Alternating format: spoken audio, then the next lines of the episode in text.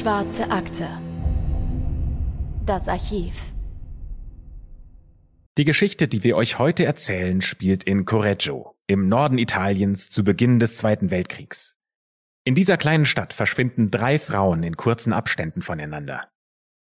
Auf den ersten Blick haben sie nichts miteinander zu tun. Da ist eine Analphabetin, die einen Ehemann sucht, eine Lehrerin, die einen neuen Job in einer fremden Stadt finden will, und eine ehemalige Sopranistin, die auf neue Geschäfte in Florenz hofft. Alle hoffen, ihr Glück in einer anderen Stadt zu finden. Alle drei Frauen brechen spontan zu ihren Reisen auf.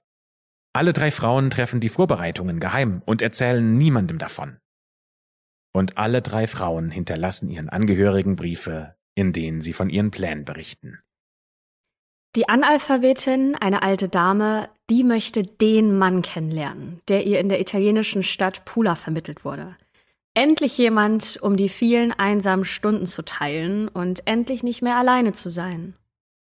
Für die Lehrerin bedeutet der Aufbruch nicht nur eine neue Stelle, sondern auch eine Beförderung.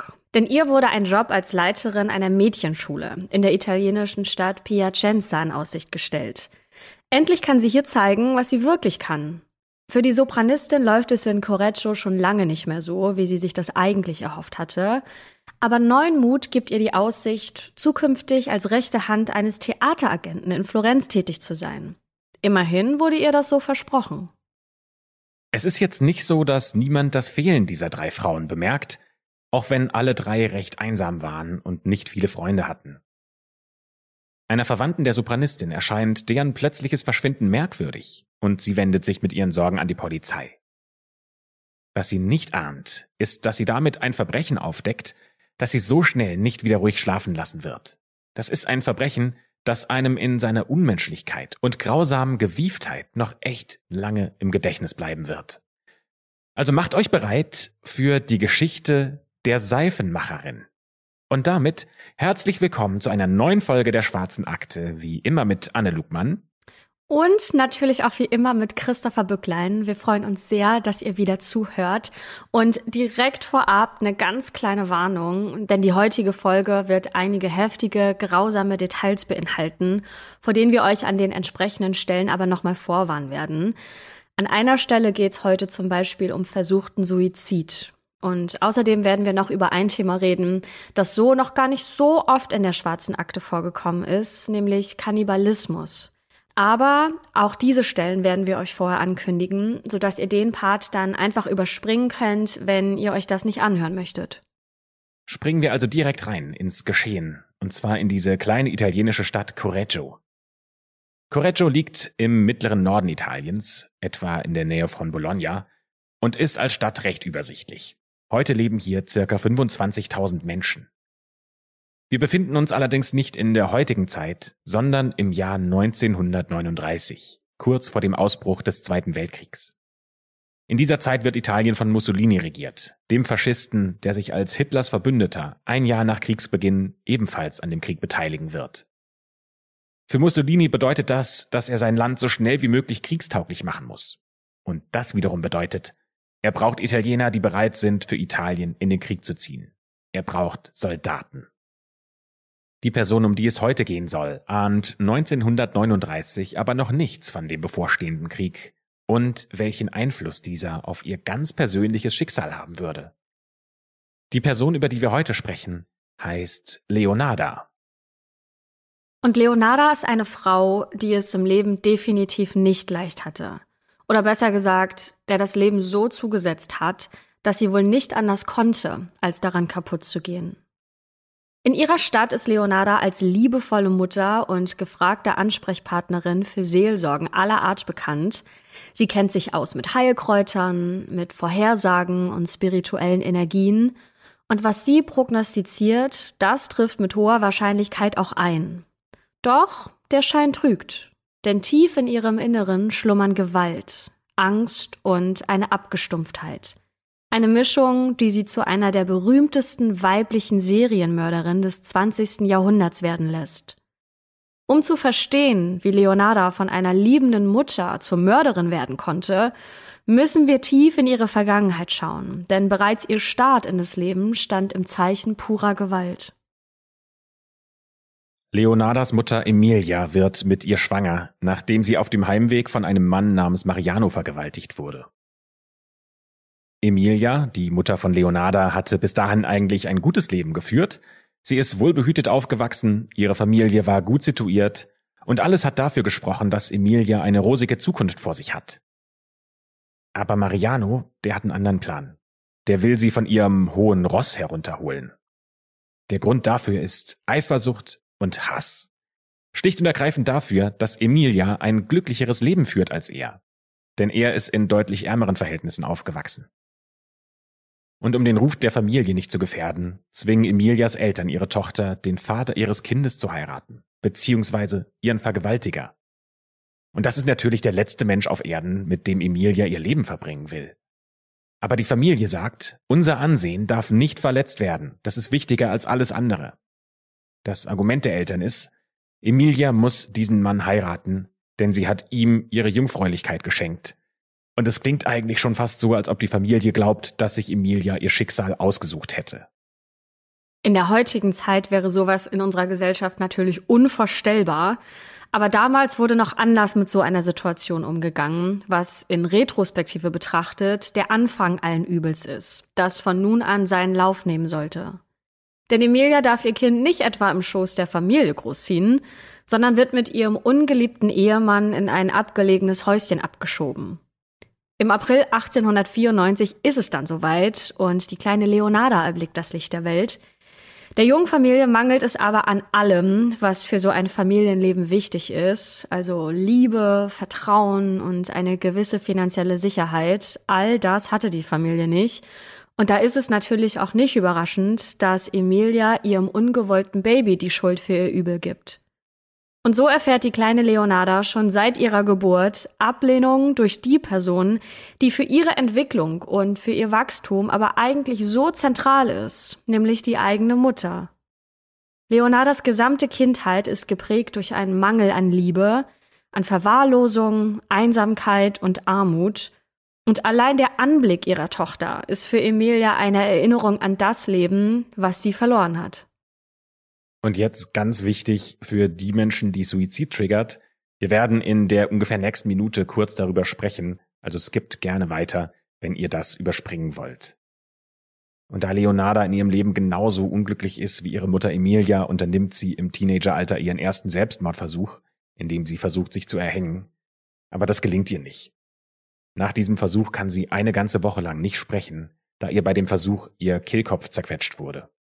Etwa ein Jahr später startet Leonarda einen zweiten Versuch, aber auch der misslingt.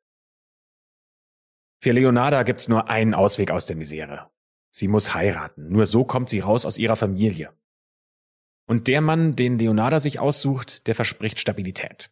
Der ist zwar weder besonders wohlhabend noch besonders arm, aber er ist eine solide Wahl. Und für Leonarda genau das Richtige. Er bietet ihren Leben ohne Höhen und Tiefen aber zumindest hat sie dann ein bisschen Ruhe. Ihre Mutter Emilia hingegen ist ganz und gar nicht begeistert über die Wahl ihrer Tochter, denn die Mutter hatte gehofft, durch eine geschickte Heirat der Tochter wieder zurück in die High Society zu kommen, also in ihr altes Leben. Doch statt ihre Tochter zu beschimpfen, greift Emilia zu dem schlimmsten aller Mittel. Denn sie verflucht Leonardas Ehe, indem sie den Wunsch äußert, dass ihr nichts als Böses geschehen möge. Für die abergläubische Leonarda ist das eine Katastrophe, denn der Fluch, da ist sie sich sehr sicher, wird sie den Rest ihres Lebens verfolgen. Voller Angst sucht Leonarda deswegen eine Wahrsagerin auf und bittet diese um Hilfe. Und diese Frau versichert ihr, dass sie für lange Zeit nicht sterben wird, dass sie ein langes Leben führen wird. Aber, und das rückt die gesamte Vorhersage in ein komplett anderes Licht, Leonarda wird jedes einzelne ihrer Kinder überleben. Es dauert drei Jahre, bis Leonarda zum ersten Mal schwanger wird, und ihre Freude darüber, die wird von der totalen Angst überwogen. Sie weiß, dass sie unbedingt das Leben in ihr vor dem Fluch schützen muss. Aber wie kann sie das machen? Leonarda wird panisch, und durch diese Panik werden epileptische Anfälle getriggert, die auch immer wieder Stürze zur Folge haben. Und so verliert Leonarda ihr ungeborenes Kind im dritten Monat. Gemeinsam mit ihrem Mann zieht sie daraufhin in eine neue Stadt, weit weg von der Mutter. Vielleicht kann sie ja so dem Fluch entgehen. Und dann im Jahr 1922, da klappt's tatsächlich. Leonarda bringt ihren Sohn Giuseppe zur Welt.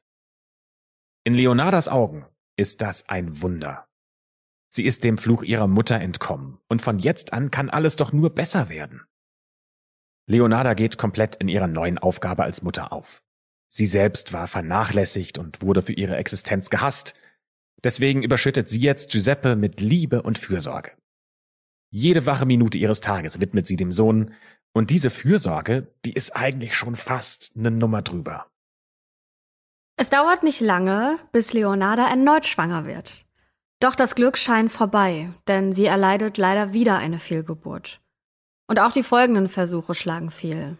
Als sie die Hoffnung deswegen gerade aufgeben will, da klappt es dann aber doch und sie bekommt kurz hintereinander zwei Mädchen und dann noch einen Jungen. Doch die Kinder sind krank.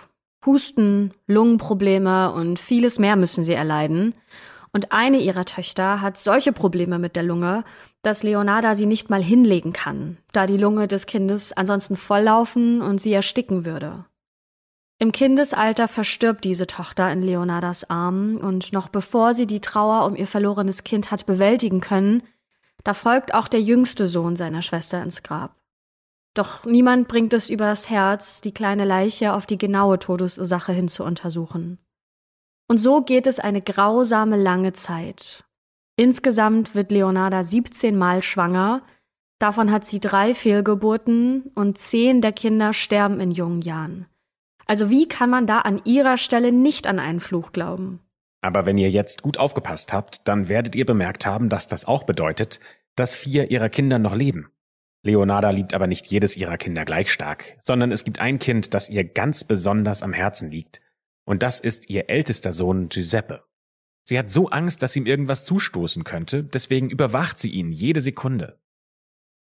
Sie hat einen Job als Reinigungskraft bei einer Bank, Ihr Mann hat sie zu dem Job überredet, und dieser Job sorgt zumindest dafür, dass sie etwas Ablenkung hat von ihren angstvollen Gedanken. Zwar verdient sie da nicht besonders gut und bekommt so wenig Ausstattung, dass sie sich die Seifen dafür selbst mischen muss, aber immerhin kommt sie mal raus, und für Giuseppe bedeutet das, dass er auch mal die Möglichkeit hat, durchzuatmen. Denn natürlich ist es für ihn auch alles andere als leicht, mit so einer stark klammernden Mutter zu leben. Die Familie hat immer Geldprobleme gehabt. Auch jetzt, obwohl Leonarda ihren Putzjob hat. Für die Arbeit, die sie leistet, ist die Vergütung keinesfalls angemessen und so muss sie kurzerhand die Dinge selbst in die Hand nehmen. In der Bank, in der sie arbeitet, hat sie zwar keinen Zugang zu Bargeldvorräten, aber sie hat Zugang zu den Büros. Und so fälscht sie kurzerhand die Zahlen auf ihrem Konto was dazu führt, dass sie die Möglichkeit hat, plötzlich viel mehr Geld abzuheben, als sie eigentlich besitzt. Aber damit kommt Leonarda nicht durch, sie wird erwischt und muss für 18 Monate ins Gefängnis. Als sie dann 18 Monate später aus der Haft entlassen wird, da ist plötzlich alles anders. Ihre Freunde wenden sich von der Familie ab und auch ihr Mann, der bis dahin immer freundlich und verständnisvoll zu ihr war, geht nicht länger so respektvoll mit ihr um. Die Familie hat ihr Ansehen verloren und Leonardas Mann dazu auch noch seinen Job, denn niemand will irgendwas mit den Gesetzesbrechern zu tun haben. Was bedeutet, dass die Familie wieder keine Wahl hat. Sie muss also umziehen, um irgendwo anders einen Neustart zu versuchen. In dieser Zeit der Unruhe und Ungewissheit widmet sich Leonarda immer mehr dem Thema Wahrsagen. Sie liest Bücher und sucht den Kontakt zu Expertinnen, auch um sich selbst noch einmal die Hände lesen zu lassen. Die zweite Vorhersage, die sie erhält, ist nicht weniger erschütternd als die erste. In der rechten Hand wird ihr gesagt, sehe man das Gefängnis und in der anderen, in der linken Hand, eine Heilanstalt für psychisch Kranke, was auch immer das bedeuten mag.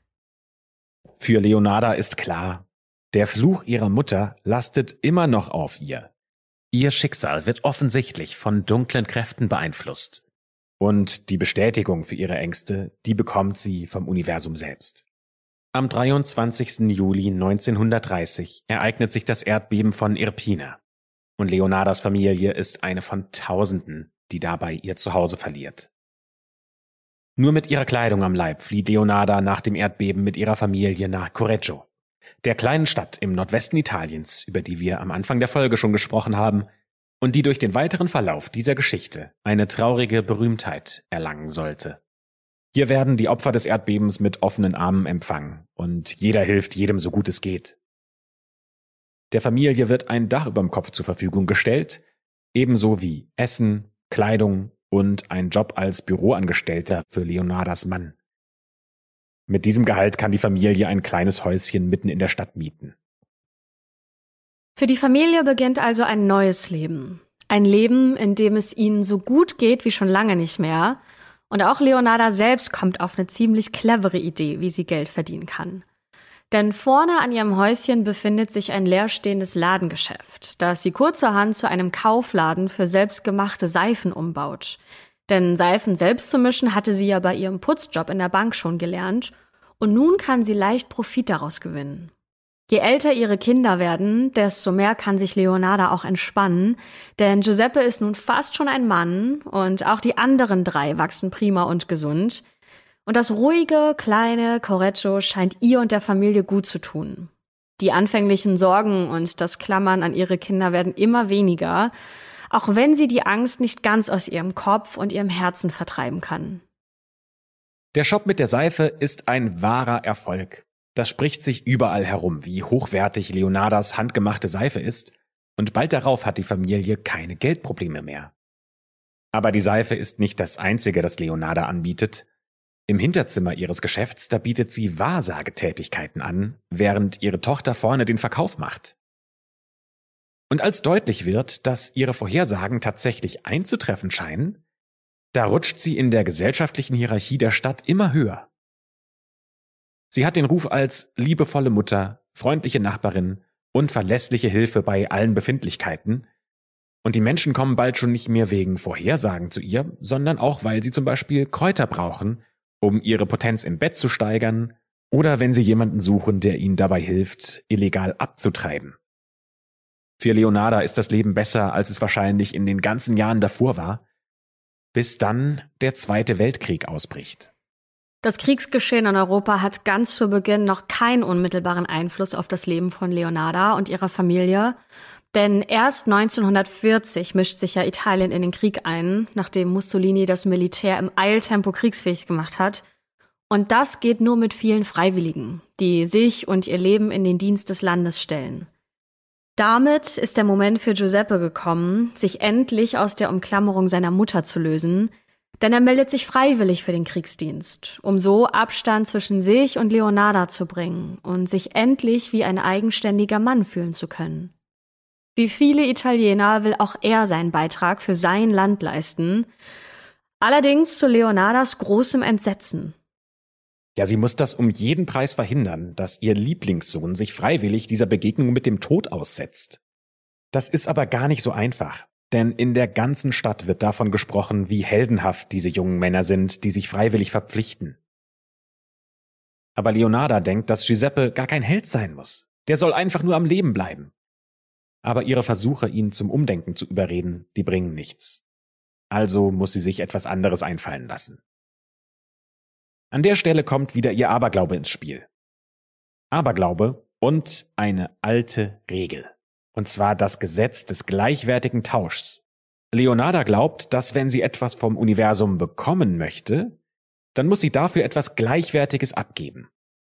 Und wenn sie ein Leben retten will, heißt das, sie muss ein Leben geben. Und damit ist die Grundlage für ihren Plan gelegt. Sie muss ein anderes Menschenleben opfern, um das Wohlergehen ihres Sohnes sicherzustellen. Doch wie genau soll das Ritual aussehen, mit dem sie das Leben von einem ausgewählten Spender nehmen würde? Und wie gelingt es ihr dann, den Schutz auf Giuseppe zu übertragen? Für Leonarda gäbe es natürlich die Möglichkeit, einen Teil des Körpers in einem Beutel zu verstauen und diesen dann als Talisman ihrem Sohn mitzugeben. Doch in der Hektik des Krieges kann es ja nur allzu leicht geschehen, dass Giuseppe diesen Beutel verliert und dann wäre er ja auch nicht länger geschützt.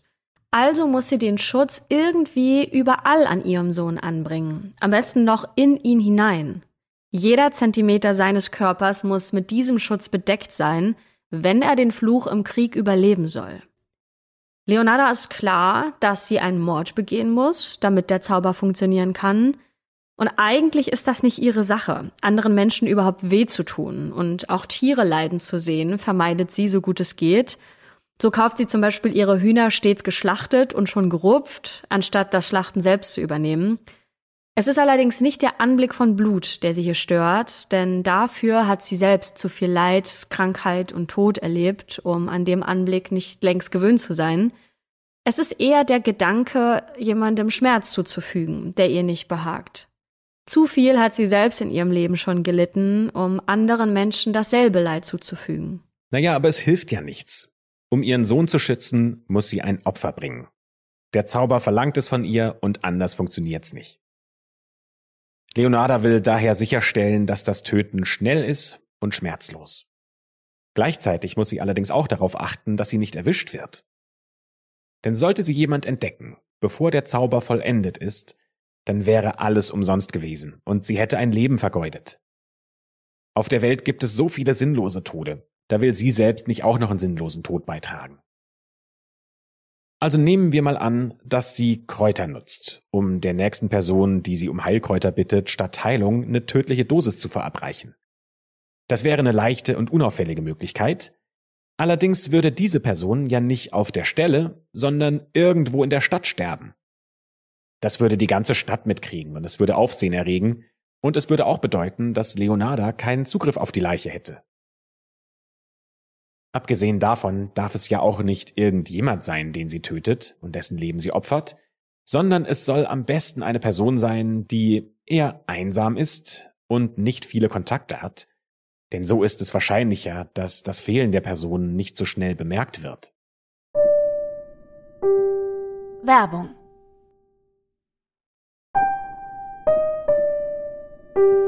Werbung Ende. Leonarda kennt genug einsame Frauen.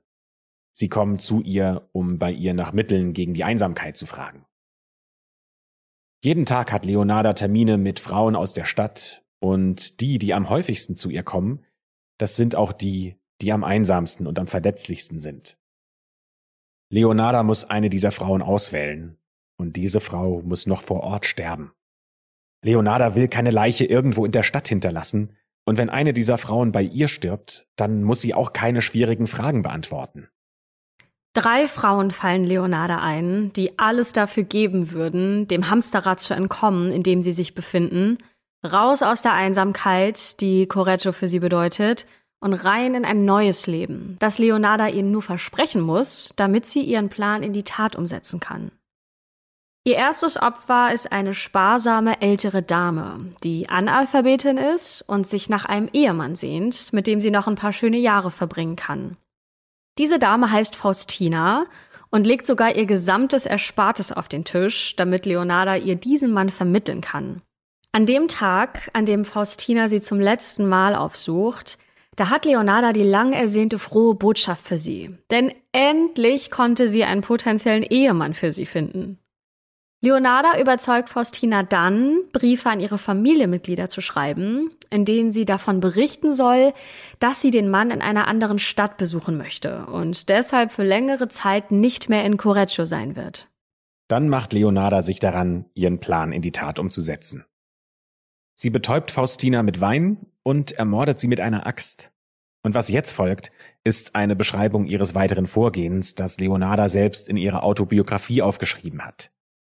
Diese Biografie ist ein ziemlich dicker Schmücker, das sind 700 Seiten. Allerdings ist nicht ganz klar, wie glaubwürdig das ist, was sie da geschrieben hat. Denn niemand weiß, ob Leonarda die wirkliche Geschichte erzählt hat oder ob sie sich das einfach nur ausgedacht hat. Das, was wir euch jetzt erzählen, stammt von Leonarda, also nehmt das mit so, im Englischen sagt man a grain of salt, äh, also geht davon aus, dass das vielleicht nicht ganz so stimmen muss.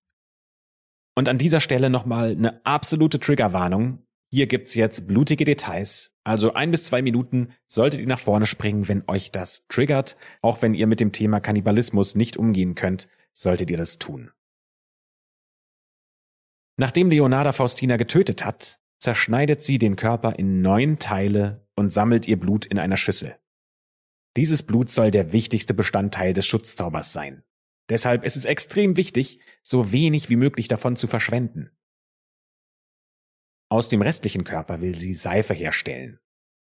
Dazu vermischt sie alles in einem Topf mit Ätznatron. Dieses Ätznatron soll dafür sorgen, dass sich alles in seine Bestandteile auflöst und das oben schwimmende Fett soll dann zur Seife werden. Das funktioniert allerdings nicht so, wie Leonarda sich das gedacht hat. Sie muss alles aufgeben und wegschmeißen. Sie nimmt die entstandene Masse, kippt sie in einen Eimer und leert diesen Eimer in einer nahegelegenen Klärgrube aus. Dann widmet sie sich dem Blut.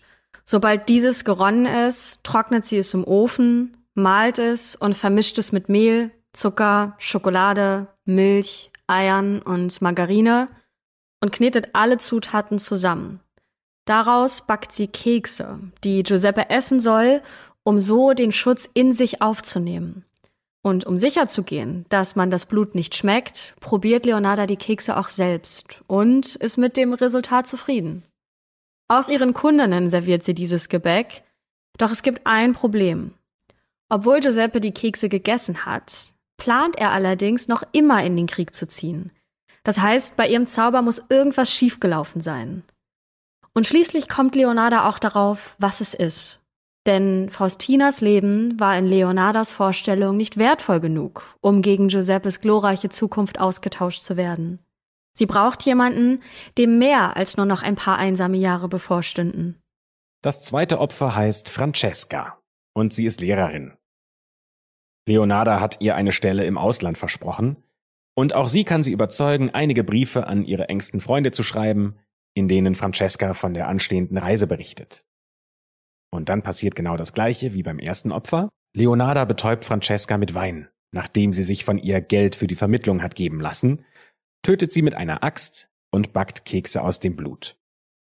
Wieder lässt Leonarda Giuseppe von den Keksen probieren. Und da der Trick mit den Briefen schon bei Faustina so gut geklappt hat, geht sie auch dieses Mal davon aus, dass niemand Fragen stellen wird, wenn Francesca verschwindet. Das Einzige, was ziemlich ärgerlich ist, es klappt wieder nicht mit der Seife. Irgendwas muss sie falsch machen. Die Lösung findet Leonarda heraus, als sie ihr drittes Opfer zerlegt und einkocht. Virginia, eine ehemalige Opernsängerin, deren goldene Zeiten allerdings schon lange vergangen waren, die ist nämlich deutlich korpulenter als Faustina und Francesca. Das bedeutet mehr Fett für die Seife. Sie schmilzt es, bis es fett und weiß ist, und dann fügt sie eine Flasche Kölnisch Wasser hinzu. Nach Stunden des Einkochens kann sie nun eine cremige Seife herstellen und Leonarda verschenkt Stücke davon an Nachbarn und Bekannte. Und vor allem wäscht sie ihren Sohn damit. Der fast 18-jährige Giuseppe ist ganz und gar nicht begeistert, von seiner Mutter in der Badewanne noch eingeseift zu werden, aber die besteht darauf. Warum? Das wird er erst später erfahren, und auch erst später, als Leonardas Taten aufgedeckt werden, wird man ihr den Namen geben, mit dem sie traurige Berühmtheit erlangt, nämlich die Seifenmacherin von Correggio. Jetzt hat Leonarda genau das, was sie will. Giuseppe hat die Kekse gegessen mit dem Blut und sie hat ihn von außen eingeseift, also das muss doch funktionieren. Ja, aber so ganz geht Leonardas Plan doch nicht auf. Denn die Briefe können zwar kurzfristig das plötzliche Verschwinden der drei Frauen erklären, aber nicht, warum jeder Kontakt zu ihnen auch längerfristig ausbleibt. Und so ist es dann eine nahe Verwandte der Opernsängerin Virginia, die mit ihren Bedenken zur Polizei geht. Sie glaubt einfach nicht die Geschichte, die Leonarda sich für Virginia ausgedacht hat. Denn wer würde einfach so eine fremde Ex-Opernsängerin für die Leitung seiner Geschäfte anheuern, die seit Jahren nicht mehr auf der Bühne gestanden hat? Und mal ganz abgesehen davon, die Geschichte stinkt zum Himmel und Virginia würde sich nicht einfach so verabschieden und sich nicht mehr melden. Doch bevor sich die Verwandte an die Behörden wendet, sucht sie Hilfe bei Leonarda. Denn sie weiß, dass Virginia des Öfteren bei der Wahrsagerin war. Beide Frauen führen zunächst ein normales Gespräch und Leonarda denkt, dass ihr Gegenüber einfach wegen ihrer Dienste hier wäre. Aber als sie dann auf Virginia angesprochen wird, da ändert sich ihr ganzes Verhaltensmuster. Mit Tränen in den Augen erklärt Leonarda, dass sie auch nicht weiß, wohin ihre liebe Freundin Virginia verschwunden ist und dass sie auch schon länger nichts mehr von ihr gehört hat. Die Verwandte, deren Misstrauen nun endgültig geweckt wurde, die stellt mit der Hilfe von Nachbarn einen Zeitplan zusammen, wann Virginia abgereist sein muss. Und dabei findet sie heraus, dass Leonardas Geschäft der letzte Ort ist, an dem die Opernsängerin gesehen worden ist. Nur hat niemand beobachtet, wie sie dieses Haus auch wieder verlassen hat. Mit diesem Wissen wendet sich die besorgte Verwandte nun an die Polizei. Und die kann relativ schnell herausfinden, dass auch das Verschwinden der beiden anderen Frauen im Zusammenhang mit Leonardas Haus steht.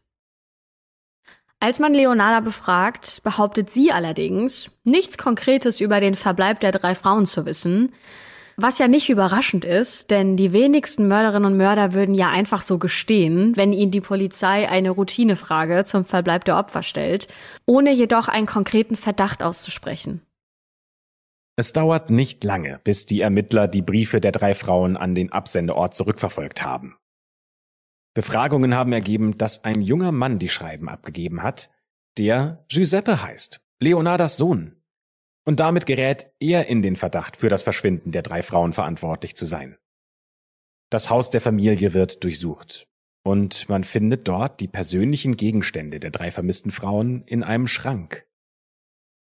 Als Leonarda erfährt, dass ihr Sohn wegen dieser Morde verdächtigt wird, da bricht ihr ganzes Lügengerüst sofort ein und sie gesteht der Polizei ihre Taten. Da gibt's allerdings ein Problem. Die Polizei, die will ihr diese verrückte Geschichte nämlich gar nicht glauben und denkt, dass sie das alles nur erfindet, um ihren Sohn vor dem Gefängnis zu schützen.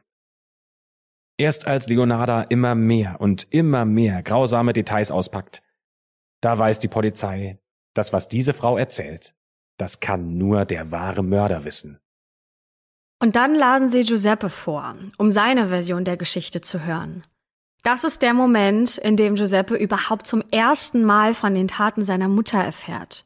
Und dass er nicht nur das Blut der drei Frauen gegessen hat, sondern auch in ihrem Fett und ihren sterblichen Überresten gebadet wurde. Sämtliche Farbe weicht ihm aus dem Gesicht, während die Polizisten erzählen, und er beginnt sich zu übergeben.